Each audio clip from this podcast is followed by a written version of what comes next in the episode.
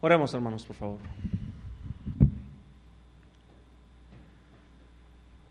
Qué bendición tan grande, Padre bendito, es poder alabarte, Señor. Gracias porque has hecho la música para tu gloria, Señor, y a través de ella, de una manera melodiosa y hermosa, podemos cantar de quién eres, Señor, de lo que has hecho.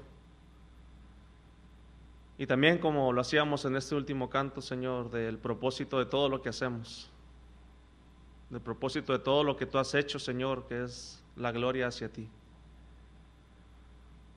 Gracias, Padre, porque no, no tenemos manera de medir cómo con la salvación, Señor, nos has dado, Padre, tantas cosas que primeramente no merecemos y después muchas aún no podremos entenderlas. Pero cuando reconocemos que toda la obra, Señor, es tuya, que es a través de tu gracia, a pesar de lo que somos, Señor, a pesar de nuestro pecado y de nuestra maldad, y cuando a pesar de eso entendemos que nos has mirado, Señor, has extendido tu salvación a nosotros a través de Cristo, no nos queda más que darte la gloria, Padre, a ti. Con nuestra vida, Señor, con nuestro ministerio, con la predicación de tu palabra. Señor, por favor, que en esta noche solamente sea Cristo, Señor, enaltecido. Solamente sea tu palabra la que se exponga, Padre, y hacer un lado cualquier cosa que esté estorbando en el corazón, Padre. Lo digo por mí y también por mis hermanos para poder exponer y para poder recibir, Señor. Que el control lo tenga el Espíritu Santo y que tu palabra haga lo que tenga que hacer en cada corazón, Señor. Porque sabemos que es viva y es eficaz. Estamos en tus manos y te alabamos, Señor. Te lo pedimos todo en Cristo Jesús. Amén. Vamos, hermanos, por favor, a donde teníamos la lectura, donde el hermano Abraham nos hacía el favor de hacer la lectura, el libro de Nahum. Muchas gracias a la iglesia, Templo Bautista Juarense, por la hospitalidad que siempre nos dan, el servicio que prestan hacia nosotros como eh, visitantes, el trabajo de cada uno de ustedes, hermanos, les agradecemos tanto este esfuerzo que hacen, créanos que es de bendición ver a la iglesia trabajar de esta manera a los hermanos que dirigen, a los que están en la música, a los que limpian, ¿verdad? A los que están en la cabina, cada uno de ustedes, hermanos, créanme que ha abonado para que esta sea una experiencia que sin duda cada uno de nosotros disfrutamos tanto, nos llevamos en el corazón. Que Dios les bendiga, hermanos. Muchas gracias por, por ese servicio que prestan. Nahum, hermanos, por favor, como ya mencionó el hermano Alejandro, vamos a hablar acerca de la bondad de Dios o el Dios bueno. Se nos ha pedido que en las noches expongamos expositivamente algún pasaje y Vamos a estudiar hoy, hermanos, siete versículos del libro de Nahum. No saldremos más que en una o dos ocasiones de este pasaje para confirmar algunas cosas en la palabra de nuestro Dios. Pero toda la exposición y también la explicación acerca de la bondad de Dios la tomaremos de lo que leeremos en este pasaje. No, no leeremos otra vez, ya lo hicimos, solamente permítame leer con usted el versículo 7. Hago una aclaración. Eh, estoy yo leyendo la Nueva Biblia de las Américas por si encuentra algo diferente en su lectura. Esa razón de esto dice Nahum 1, 7. Bueno es el Señor, una fortaleza en el día de la angustia y conoce a los que en él se refugian. El doctor Charles Feinberg expresa que una de las ineptitudes más grandes de todos los tiempos es haber calificado a los últimos 12 libros del Antiguo Testamento como los profetas menores. Porque la impresión que da es que son libros de menos importancia que a lo mejor los otros que se han leído antes o después de lo que es el final del Antiguo Testamento. Posiblemente el mejor nombre que se le pueda dar a esta última sección del Antiguo Testamento es como se le conoce como los doce. De hecho, el canon hebreo divide, perdón, a los libros proféticos en profetas anteriores, refiriéndose a Josué, jueces, Samuel y Reyes. A los profetas posteriores, Isaías, Jeremías, Ezequiel, e incluye una sección como los doce, de hecho, en, en, las versiones más antiguas y sobre todo en la hebrea, los doce se conforman como si fuera un solo libro. Se cree que esos libros fueron escritos entre, y desarrollados entre el siglo 9 y 5 antes de Cristo y sus mensajes son en relación con el Mesías, con Israel, las naciones enemigas, con el reino del Señor y también con el juicio de Dios. El contexto histórico, hermanos, abarca desde la era del imperio asirio, como ahorita vamos a ver en este libro, el periodo babilónico y los siglos, los siglos perdón, posteriores a la cautividad. Solo que hay que recordar que en estos libros de los doce o los profetas menores, y de hecho en su totalidad no están acomodados como eh, podríamos pensar en un orden cronológico. Y por eso a veces es difícil tomar el hilo cuando tenemos una lectura de la palabra de Dios que tiende a ser eh, de Génesis a Apocalipsis de una manera seguida. Y llegamos a, a los doce profetas al final del Antiguo Testamento. A veces es difícil tomar el hilo histórico y entender lo que está sucediendo porque no hay como tal un orden cronológico en lo que es el acomodo de estos últimos doce libros.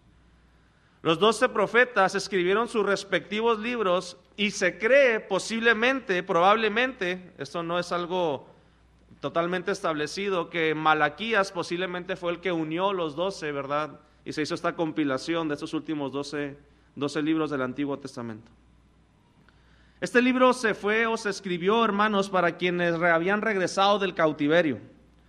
Después de las reformas de Esdras y de Nehemías, la gente volvió realmente indiferente a la misericordia de Dios.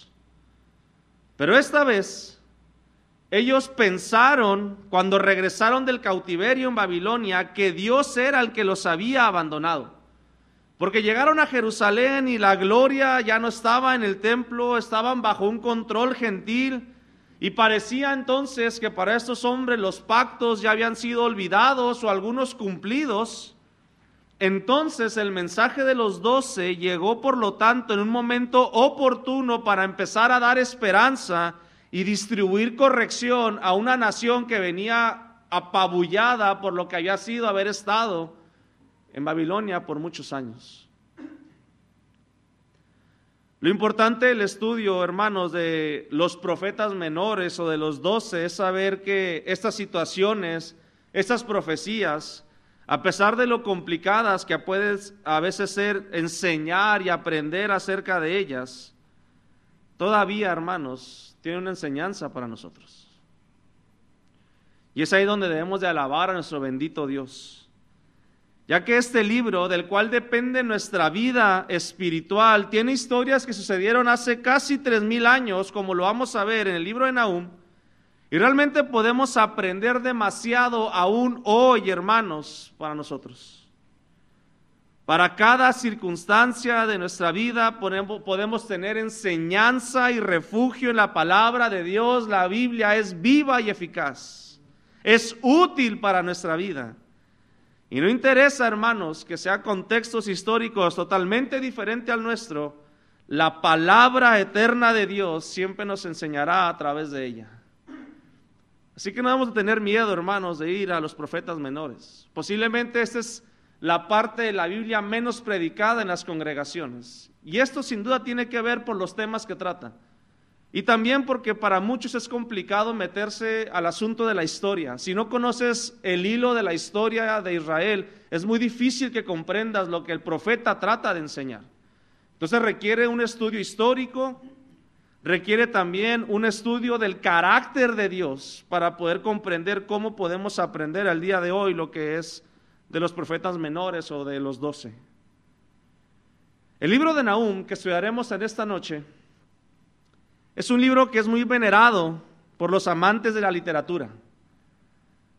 Por todos es sabido, hermanos, y hemos entendido cuando estudiamos los profetas que sabemos que el libro de Isaías posiblemente es el que es más loado por la manera en la que fue escrito. Isaías era un hombre letrado. Isaías era un hombre que tuvo una, preparación en muchos sentidos y eso se ve a través de la manera en la que él escribe su, su libro, la profecía de Isaías. Sin embargo, muchos han dicho que a la par de Isaías está la manera en la que Nahum escribe. De hecho, lo que vamos a estudiar el día de hoy, versículos del 2 al 7, es un acróstico en el hebreo, en el cual cada verso en el original completa la primera mitad de lo que es el alfabeto hebreo. Este hombre tenía una capacidad muy interesante y muy importante de poder manifestar lo que era Dios, su carácter y aún el mensaje que quería dar. Su manera de expresar y manifestar lo que Dios es y lo que Dios hace es bastante llamativa y vistosa, como lo, lo, veremos ahorita. Pero lo que resalta ante todo, hermanos, en este libro de Nahum es la introducción que veremos en el capítulo 1, porque el profeta Nahum de una manera majestuosa comienza su oráculo, su profecía, con una descripción increíble de lo que conocemos como la teología propia o de la persona de Dios. Muchos solemos a veces alejarnos del estudio y la lectura de los doce profetas porque tienen temas que a simple vista parecieran difíciles de conciliar en nuestro corazón, de entender y de poder explicar, como son el juicio de Dios, la ira de Dios, la venganza de Dios. El día de hoy, hermanos, veremos un atributo que nos gusta resaltar, la bondad de Dios.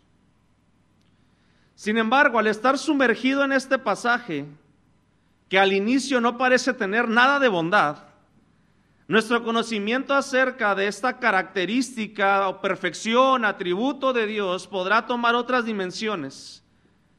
Y podremos alabar aún más a Dios, hermanos, entendiendo a fondo lo que significa realmente que Dios sea bueno. Y si pudiéramos definir la bondad de Dios, y solamente daré una pequeña eh, adelanto de lo que trataremos acerca de esto, porque lo demás lo veremos a través de la predicación o la exposición del pasaje. La bondad de Dios, hermanos, quiere decir que Dios es la norma suprema del bien. Cuando hablamos de la bondad de Dios, Estamos diciendo que la Biblia nos enseña que Dios es la norma suprema del bien. Y mire, aquí viene lo interesante. Y todo lo que Dios es y todo lo que Dios hace es digno de aprobación. Vuelvo a repetir.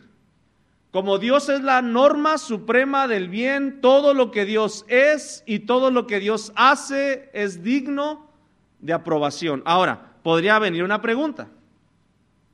¿La aprobación de quién? Y aquí, hermanos, hay un juego, entender que la aprobación a lo que Dios es y hace solamente depende de dos personas, de Dios o del hombre. Y muchas veces, muchos han pensado y creen que el hombre es capaz de poner juicio a lo que Dios es o a lo que Dios hace y poder calificar a través del conocimiento que se puede tener de Dios, determinar si lo que Él hace es bueno o si lo que hace es malo, dependiendo de cómo yo en mis circunstancias lo perciba. Y algunos creen que la bondad de Dios depende entonces de la aprobación del hombre, hermanos, pero esto es tajantemente imposible. El creado no puede definir al creador. Las cosas que Dios hace, y aquí viene la grandeza y lo que veíamos anoche, la misma soberanía de Dios, las cosas que Dios hace son buenas y aprobadas por Él mismo, porque Él es Dios, porque Él es soberano. Y si Dios las hace, son buenas. Él es la norma suprema del bien. O sea, no es que solo Dios tenga bondad, hermanos, Dios es la bondad.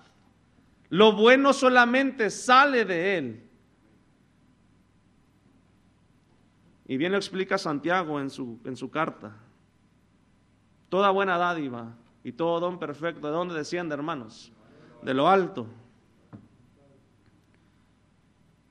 Aquí, así que si existe el término y la expresión de lo bueno, es que es porque procede de Dios. Mire, Vamos a Lucas 18. Solamente vamos a ver rápido algunos pasajes. Lucas 18, versículo 19. Mira las palabras de Cristo mismo. Usted conoce este pasaje. Lucas 18, 19. en aquella plática con el joven rico, Jesús le respondió, ¿por qué me llamas bueno? Nadie es bueno sino solo uno. ¿Quién, hermanos? Dios. Y esto lo podemos poner a contraparte con Romanos 3, cuando el autor eh, de Romanos, el apóstol Pablo, dice que no hay bueno ni a un uno, ni siquiera uno. No hay quien haga lo bueno, no hay quien busque el bien. Y después vamos al Salmos 106, y es una serie de pasajes en las cuales están unidos por el tema de la bondad de Dios. Salmo 106, versículo 1, después el Salmo 107, versículo 1, dice el salmista, aleluya, den gracias al Señor porque es bueno, porque para siempre es su, su misericordia. Y mire lo que dice el Salmo 107, den gracias al Señor porque Él es bueno, porque para siempre es su su misericordia. La Biblia aclara que bueno solo hay uno, y es Dios. Y ahorita ahondaremos un poquito más, hermanos, para concluir con la definición de lo que es la bondad de Dios, pero me gustaría que fuéramos a Nahum. Y a través de este pasaje, hermanos, viéramos cómo podemos entender un poco más lo que es la bondad de Dios a través de otras perfecciones o características, cualidades que manifiesta Dios en su persona. Mencionábamos que la parte inicial de este libro es una exposición tremenda de lo que es el carácter de Dios y la manera en la que Él trabaja, la manera en la que Él obra. Y mire, hermanos, cómo expresan aún lo que es algunas perfecciones de Dios que a veces no nos gusta estudiar mucho, pero a través de ellas veremos cómo esto nos lleva a entender mucho más la bondad de Dios. Y comencemos, hermanos, con la exposición de este pasaje. Nahum 1, versículo 1. Léalo, hermano, por favor, fuerte. Nahum 1.1, ¿qué dice?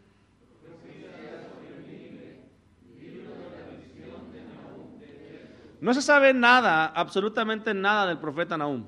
Solamente que era de Elcos. Muchos dicen que Capernaum puede venir de una alusión acerca de ese profeta, pero la mayoría de ellas son suposiciones. Eh, unos dicen que vivía cerca de Judá, otros realmente que vivía al norte, donde estaba el mar de Galilea. No se sabe absolutamente nada de Nahum más que esto, que era de Elcos, que también es una ciudad que no se puede ubicar exactamente. Pero lo que sí sabemos, hermanos, es que este hombre tenía un conocimiento portentoso de Dios y él trata de expresarlo de una manera muy poética y muy interesante. Y mire cómo comienza, hermanos, este libro. Inmediatamente hay un choque en cuanto comenzamos a, leer este libro y esta profecía, porque empieza diciendo Nahum, Dios celoso y vengador es el Señor. Vengador es el Señor e irascible o lleno de indignación, como menciona Reina Valera. El Señor se venga de sus adversarios y guarda rencor a sus enemigos. Wow. Es interesante. Porque la manera que comienza el profeta Nahum es fuerte y directa. Y él comienza alabando a Dios por lo que Él es. Pero son características que a veces son difíciles de poder concebir, porque normalmente pensamos en un Dios de amor, pensamos en un Dios bueno, en un Dios misericordioso, pero cuando hemos alabado a Dios, hermanos, porque es un Dios vengador. Cuando hemos alabado a Dios porque se llena de indignación. Una recomendación por la mayoría sabida, hermanos, es que al estudiar los aspectos antropopáticos de Dios, o sea, con respecto a las emociones de Dios, lo primero que tenemos que hacer es alejar de nuestra mente la idea que lo que Dios expresa se puede definir o comparar con lo que el hombre expresa también. Cuando nos referimos a antropopatismo, es la parte en la cual hay una atribución de sentimientos humanos a Dios, así como el antropoformismo habla de, eh, como si Dios tuviera partes de un cuerpo, aquí es como Dios expresa sus emociones y sentimientos. Y figurativamente encontramos en la Biblia expresiones como esta, la ira de Dios, el arrepentimiento de Dios. Y esas expresiones, hermanos, han llegado a nosotros para entender la acción divina en la historia. Es una forma en la que los autores sagrados han decidido decir que el creador del universo no es indiferente a lo que ocurre en este mundo. Él actúa y reacciona de acuerdo a su justicia, a su santidad. Dios no es un ser privado de sentimientos, pero hay que aclarar que Dios no es llevado por sentimientos. Él puede manifestar emociones, solo que en Él todas las emociones o sentimientos son infinitamente perfectos. Así que cuando escuchamos palabras como venganza, como ira, como celos, lo primero que tenemos que hacer, hermanos, es recordar que Dios no las va a manifestar, ni las puede manifestar de la manera como el hombre las hace. Así que hay que tener cuidado con la definición. Ninguno de sus atributos, hermanos, comunicables, tiene comparación a la manera en que nosotros lo reflejamos. Como criaturas hechas a la imagen de Dios, podemos eh, manifestar o comunicar características de Dios como el amor, la misericordia, la bondad, pero siempre lo haremos de manera imperfecta debido al pecado que habita en nosotros. Y hay un contexto muy interesante en este pasaje. Si usted ha estudiado un poquito acerca del libro de Nahum, sabrá que esta profecía fue escrita por la, o para la destrucción de la ciudad de Nínive o del el imperio de Asiria. Pero ¿sabe algo? Nahum nunca fue a Siria. De hecho, casi creo y estoy seguro que esta profecía nunca llegó a Siria tampoco. Y esto dice mucho de lo que trata de hacer Nahum. Porque lo que vamos a leer a continuación no es una enseñanza para los asirios, sino es para el pueblo de Dios. Y lo primero que hace Nahum es decir, Dios celoso y vengador. ¿Qué significa esto? La palabra celoso tiene una idea de calor ardiente y nosotros como seres humanos hemos llevado esta palabra a un término malo. En, un contexto normal de una plática común, normalmente la palabra celos da una connotación mala. Pero si Dios manifiesta celos, entonces tenemos que entender cómo es lo que Dios está haciendo y por qué lo está haciendo y sobre todo saber que lo que hace es bueno.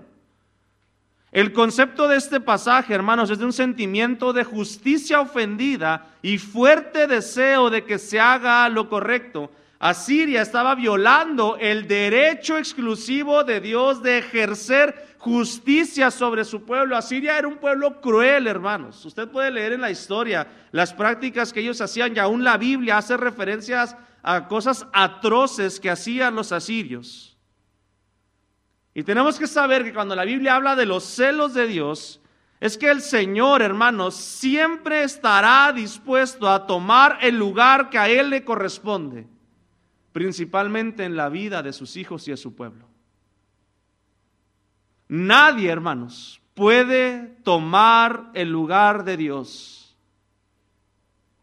Y cuando alguien quiera hacerlo, Él manifiesta su descontento.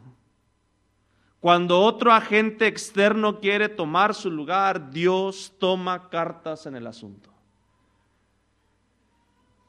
Y esto debe ser una llamada de atención para nosotros. La primera vez que se hace alusión en la Biblia de los celos de Dios es en el pasaje de Éxodo. Cuando el Señor dice, no vas a hacer ninguna imagen de mí.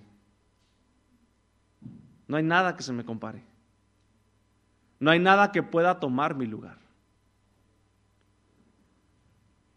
Porque ciertamente, hermanos, lo más importante en nuestra vida es nuestro Dios.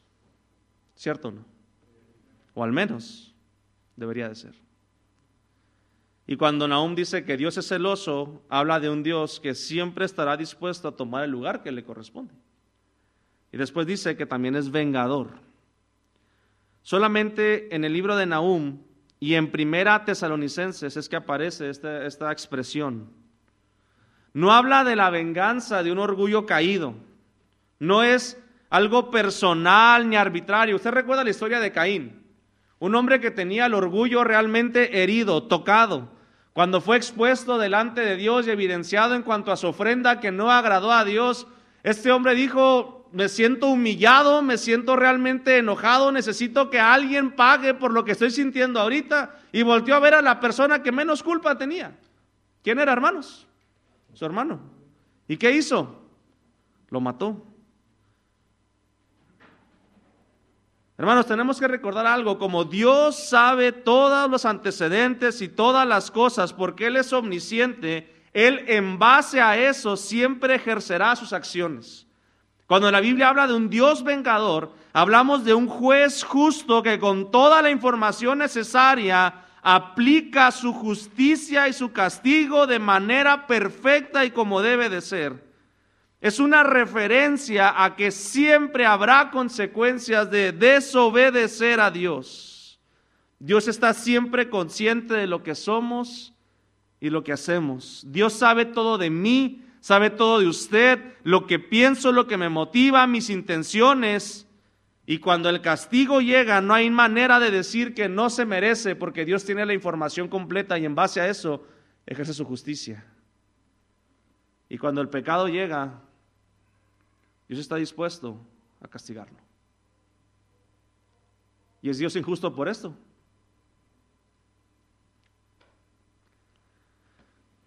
La Nueva Biblia de las Américas dice después, vengador es el Señor e irascible o lleno de indignación. También se puede traducir como Dios furioso. Dios siempre se indignará y mostrará su furor, hermanos, frente al pecado. Esta es una actitud constante de Dios hacia el pecado. Dios no puede, hermanos, hacer la vista a un lado. Dios no puede ver que su santidad ha sido manchada y simplemente hacer como si no pasara nada. Y es por eso que se explica después, ¿verdad? Ciertamente el Señor no dejará sin castigo al culpable. Pero tenemos que saber entonces, hermanos, que Dios siempre tomará su lugar porque es un Dios celoso, que Dios siempre dará castigo, consecuencia al pecado, y al ser Él irascible, tenemos que saber que será una actitud constante de Dios, lo previo que hemos visto hacia el pecado. No ha habido ninguna momento en la historia de la humanidad en la cual Dios ha dicho, ah, ya me cansé de castigar el pecado. O no, este sí lo voy a pasar. Su santidad no lo permite. Y es por eso que la Biblia expresa acerca de eso. Pero mire, cuando la Biblia dice que en el versículo 3, que el Señor es lento para la ira y grande en poder, esto significa, hermanos, que su ira no es irracional ni es caprichosa, Dios tiene paciencia, pero mientras el pecado siga, entonces tenemos que saber que habrá consecuencias. Es como una copa que se va llenando y llega a un punto en la cual es imposible que veamos que empiece a rebosar porque está totalmente atiborrada. Y es el momento en el que Dios ejerce su juicio. Mire, hay un, hay un ejemplo muy interesante de esto. Vamos a Génesis, por favor, si es tan amable, capítulo 18 para ver esta, el entendimiento de esta parte en el que Dios es lento para la ira. Génesis capítulo 18.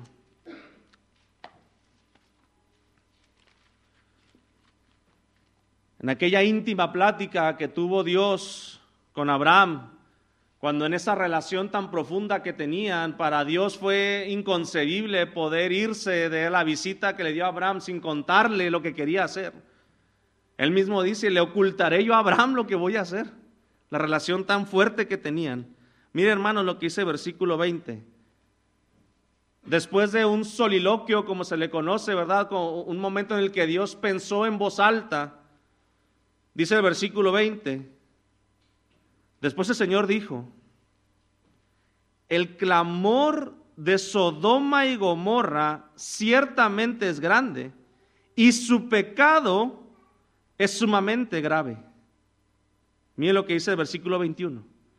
Descenderé ahora y veré si han hecho con todo conforme a su clamor, el cual ha llegado hasta mí, y si no, lo sabré. Dios está diciendo, voy a bajar a Soma y Gomorra para ver si la copa ya llegó a su límite Porque es tanto su pecado que llegó hasta mi presencia, pero vengo a confirmarlo. Y vaya que lo confirmó. ¿Qué pasó después, hermanos, con Sodoma y Gomorra? Todos conocemos la historia. Por eso la Biblia dice, el Señor es lento para la ira, es paciente. Pero eso no significa que si el pecado continúa, Él no obrará en su celo en su furor, en su ira. Cuando la ira de Dios llega, hermanos, realmente Dios ya no está buscando restauración y arrepentimiento, sino mostrar su justicia y su santidad que han sido quebrantadas por el pecado, porque Dios no puede ser burlado.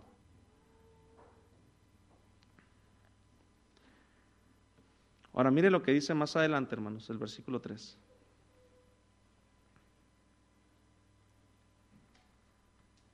de una manera tan interesante, después de Nahum decir lo que Dios es, ahora Nahum empezará a hablar de lo que Dios hace. Y ciertamente el Señor no dejará sin castigo al culpable. En el torbellino y la tempestad está su camino y las nubes son el polvo de sus pies. Y ahora, en esta manera tan poética de manifestar lo que Dios es y lo que Dios hace, el profeta Nahum empieza a dar ciertas analogías de cómo se puede entender la grandeza y el poder que tiene el Señor. Y él empieza a decir que en el torbellino y en la tempestad está su camino y todos cuando hemos estado presentes, hermanos, en situaciones meteorológicas como estas, sabemos que simplemente surge un sentimiento, el cual es impotencia. ¿Qué podemos hacer, hermanos, ante la tormenta? Cuando veníamos llegando, ¿verdad? De lunes hacia acá, que veníamos pasando por la zona de las tolvaneras que estaban bastante fuertes. Llegaba a puntos en la carretera que, bendito Dios, eran segundos nomás, en las cuales no se veía ni un metro hacia adelante. Nomás estábamos esperando el momento en que Armando llegara por atrás, ¿verdad? Y se estrellara con nosotros. Pero en ese momento te enojas y Dios dice, ah, se enojó, deja aquí toda la tolvanera, va. O podemos empezar a lanzar alguna, alguna arma hacia el cielo y de repente eso se va a quitar. Un cuchillo, ¿verdad? Como hacen algunos. Hermanos, Nahum empieza a mostrar que Dios es el que tiene el control sobre aquellas cosas que nosotros ni siquiera podemos saber y entender cómo funcionan. En el firmamento, en el torbellino, en la tempestad, Todas esas son obras del Señor. Y luego dice, y las nubes son el polvo de sus pies. Cuando vamos caminando por terracería, ¿verdad? Se levanta una estela de polvo. Dios dice, cuando yo camino, las nubes, es como si fueran eso.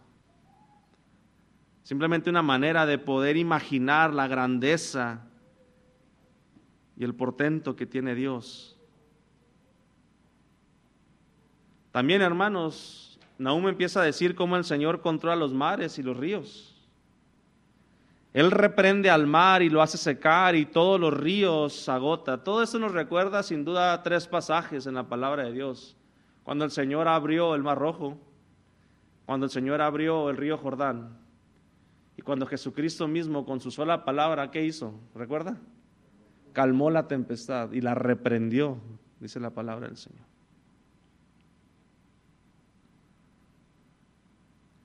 languidecen, se agotan, se secan, Basán y el Carmelo y las flores del Líbano. Languidecer es hacer secar, es debilitar.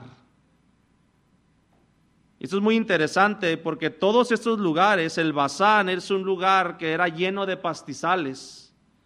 El Carmelo era un monte muy famoso por sus viñedos y el Líbano, un bosque frondoso del cual casi toda la casa de Dios y también de los reyes Salomón y de David fueron construidos por la madera que se sacaba de aquel lugar. Y la Biblia dice que Dios puede hacer que eso en un instante quede como si nada estuviera.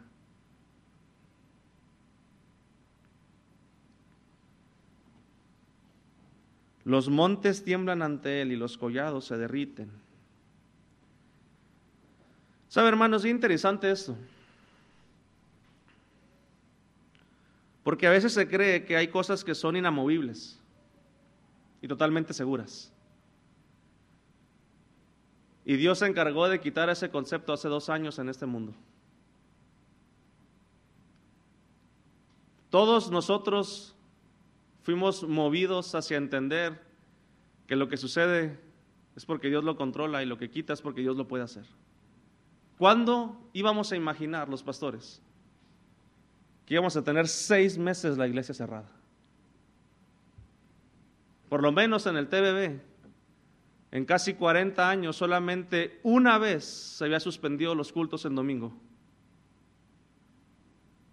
Y Dios vino a decir que cuando Él obra, no hay nada que lo pueda impedir.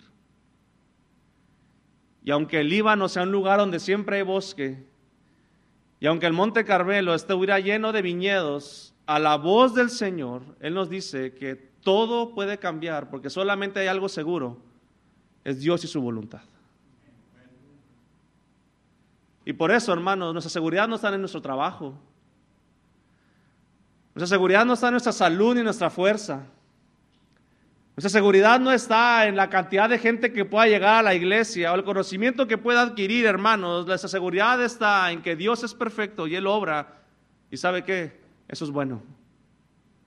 Porque Dios es bueno. Toda la tierra está a la merced del poder y la voluntad de Dios. Cuando el omnipotente ejerce su obra, nadie, absolutamente nadie lo puede cambiar. Y dice el versículo 5, los montes tiemblan ante él y los collados se derriten. Sí, en su presencia se levanta la tierra y el mundo y todos los que en él habitan y empieza a alejarse aún de aquellas analogías de la naturaleza y del poder de Dios y empieza a decir, y también todos los seres humanos tienen que saber que ante el poder de Dios, no hay nadie que se pueda oponer. Si Dios dice, se hace. Si Dios quiere, se cumple. ¿Y quién podrá ir en contra de esto? Y aunque continúa con la misma idea de los versículos anteriores, aparece un elemento nuevo en el versículo 5 que son los hombres que también pueden ser objeto de la ira de Dios. Ante su presencia queda desolada la tierra, los mares y todos los que en él habitan. Así como la humanidad es objeto del amor divino, igualmente puede ser objeto de su ira. Así como Él domina la naturaleza y ésta es sumisa ante Él, también los seres humanos podemos ser dominados por el Señor. ¿Y sabe qué, hermanos? Simplemente nos daremos cuenta de cuán débiles somos y de cuánto dependemos de nuestro Dios. El versículo 6, hay tres palabras diferentes para expresar la ira de Dios. Indignación, ardor, furor, son tres palabras diferentes. Estas palabras nos recuerdan que Dios muestra su poder no solo a través del amor, sino también de la ira. Ahora mire, vamos al versículo 7. después de toda esta exposición del carácter de Dios, de su poder, pareciera que Nahum incluye una frase que va totalmente contraria a lo que se viene diciendo y de repente él dice, Dios es bueno. ¿Cómo conciliar esto? Porque venimos de una exposición en la cual estamos temblando ante la grandeza y el poder de Dios, pero después Nahum dice, hey, pero también Dios es bueno. Esta profecía, como lo indica su primer versículo, es en contra de Asiria, donde la capital era Nínive. Hacía 150 años que Jonás se había ido a predicar a esta ciudad, usted recuerda la historia, y su gente se había arrepentido al escuchar el juicio de Dios y por lo que entendemos y por lo que da a entender el libro de Nahum, solamente aquella generación que escuchó el mensaje de Dios se arrepintió. Después la nación de Asiria siguió en el mismo caudal que llevaba de pecado y de atrocidades. Y para este punto, cuando Nahum escribe la profecía o es pronunciada esta profecía, porque realmente posiblemente ni siquiera hubo una carta como tal, ya había diez tribus del norte que habían sido conquistadas, hermanos, por Asiria. Y había la intención de Asiria de llegar a Jerusalén y muchos creen que este libro fue escrito precisamente en el momento que Sennacherib quería entrar a Jerusalén y conquistar por completo lo que era la nación de Israel. Y como le mencionaba al inicio, esta profecía, hermanos, es acerca de lo que pasará a Siria, pero el mensaje es para el pueblo de Dios. Los primeros siete versículos dan una gran enseñanza en cuanto a todo lo que es de Dios y la unidad de sus perfecciones. Ninguna es más que otra. Todo lo que Dios es en su misericordia también lo es en su ira, hermanos. No hay mejor perfección una que otra. Todo lo que Dios es, dice Nahum, es bueno. Porque Dios lo hace.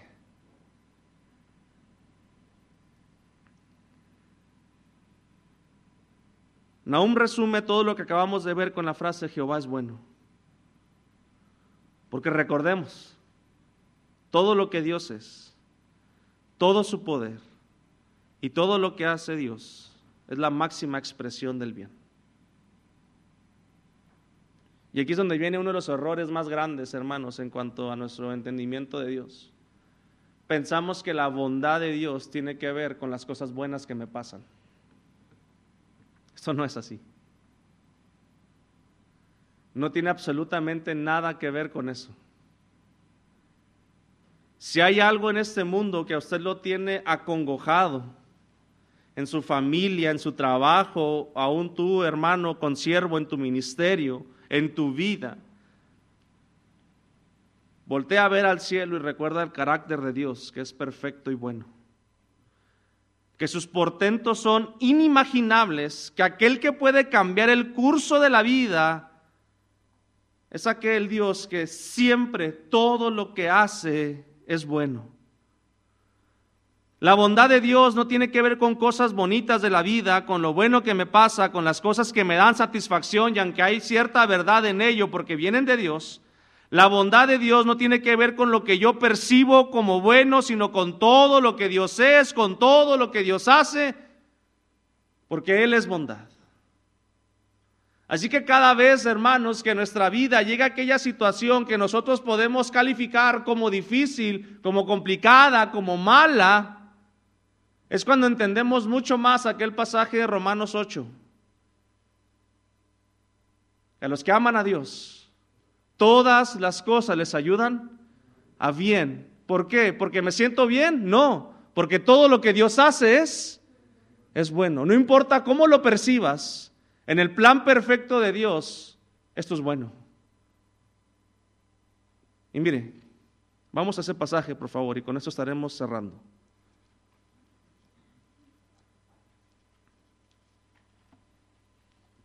Ayer hermano Alejandro hablaba acerca de Apocalipsis capítulo 5. Que si en algún momento de la vida solamente me pudiera quedar con un pasaje de la Biblia, sin duda para mí sería ese. Es el resumen de toda la obra de Cristo y de todo lo que es la Biblia. Pero también Romanos 8, hermanos, y el entendimiento de este pasaje en base a la bondad de Dios cambia para siempre la perspectiva que tenemos de las circunstancias. Porque él dice en el versículo 29, desde el versículo 28 dice, y sabemos que para los que aman a Dios, todas las cosas cooperan para bien. Esto es, para los que son llamados conforme a su propósito. Y mire esto, hermanos, es impresionante entender esto en base a, a esta, al carácter de la bondad de Dios, cuando a los que de antemano conoció, también los predestinó a ser hechos conforme a la imagen de su Hijo, para que Él sea el primogénito entre muchos hermanos. A los que predestinó, a esos también llamó. A los que llamó, a esos también justificó. A los que justificó, a esos también glorificó. El lenguaje que usa el apóstol Pablo es como si esto ya hubiera pasado. ¿Y sabe qué? Ya pasó. Le explicaré por qué. En la eternidad, cuando aún no existíamos, el Señor ya nos había amado. Y Pablo dice que ya somos glorificados, que ya estamos con Él en la gloria, gozando de las bendiciones eternas a los que somos sus hijos. O sea que lo que pasa dentro de esos dos tiempos, en el momento que fuimos amados y lo que estamos ya gozando en su presencia, lo que está pasando en este momento, hermanos, sigue estando en el control de Dios. Y lo que Él hará es bueno, porque Dios no está improvisando, Dios nos está llevando al camino que Él quiere para nosotros y las circunstancias que percibimos como malas son parte de su bondad, porque siguen siendo parte del plan de la redención que Él ya tiene para nosotros. Y cuando lo vemos de esa manera, hermanos, descansamos tanto. Porque si los sentimientos como seres humanos florecen hacia la tristeza, posiblemente hacia el dolor.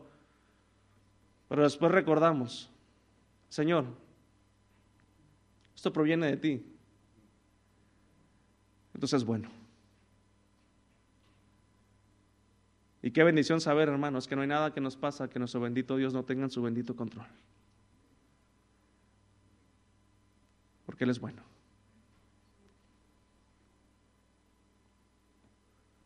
Porque el día que pensemos que la bondad de Dios depende de las cosas buenas que me pasen, entonces tendremos que irnos a definir que la maldad de Dios es porque me pasan cosas malas. Pero esto no es posible. Si Dios hace algo, es porque Él es la expresión máxima del bien y es aprobado por su soberanía y por su perfección. Todo lo que llega a mi vida viene del Dios bueno. Descansemos en ese consuelo tan grande, hermanos, porque Dios no se equivoca. Cierre sus ojos, por favor.